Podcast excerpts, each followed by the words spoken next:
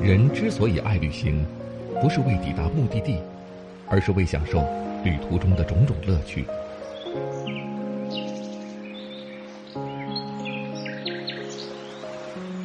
如果问我旅行的意义是什么，我也不知道。假如你还没有出发，不如和我一起听路上。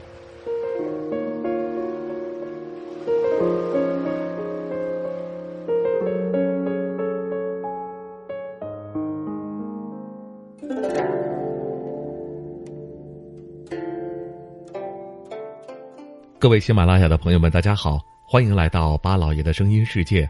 这里是听路上，我是巴超。如今随着疫情的好转，湖北也开始渐渐解封，相信再过不久，我们又可以见到湖北美丽的自然风光。湖北在古代是楚国属地，人们常用荆楚大地来形容这里。在湖北有太多的名胜古迹，值得人们慢慢的去游览，比如长江三峡风光。武汉东湖、大名鼎鼎的黄鹤楼、樱花烂漫的武汉大学等等，这些都是著名的旅游胜地。而在湖北还藏着两座道教名山，您知道是哪两座吗？这第一座就是武当山。说起道教名山，湖北武当山可以说是名震华夏。武当山又名为太和山。主峰天柱峰的海拔有一千六百一十二米，被誉为天下第一仙山。武当山是道教名山，也是武当功夫的发源地。如果您看过金庸的《倚天屠龙记》，那应该对此非常的熟悉。武当山道教文化丰富，可以说是中国道教的一个重要流派。在我国四大道教名山之中，以武当山为首，足见其重要性。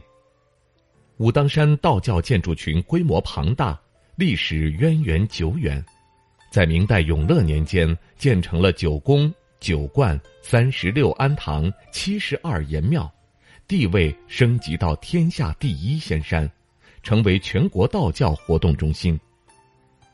对于武当山，许多人都充满了好奇心，除了来这里爬爬山、锻炼身体，也是为了能一睹道教的风采。而第二座就没有武当山那么有名，是湖北的九宫山。这座道教名山位于咸宁市通山县，很多外地游客对此并不熟悉，往往都知道武当山，却不识九宫山。其实九宫山自古也是一座道教名山，早在南朝就在山上建造了九宫殿，所以得名九宫山。到了南宋时期，九宫山地位极高，成为了全国五大道场之一。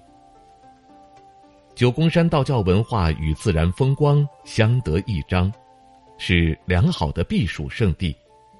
到九宫山游玩的游客很多也都是湖北本地的游客，但是其在道教的名声中不亚于武当山。武当山和九宫山同为道教名山，山形、自然风光。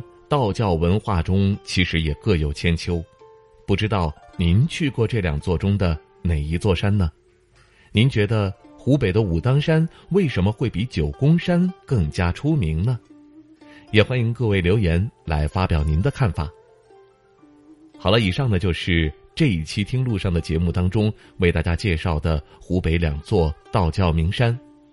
至于这两座山究竟有哪些神奇的地方，我想更多的。还需要您亲自来看看。听路上，我们下期节目再会。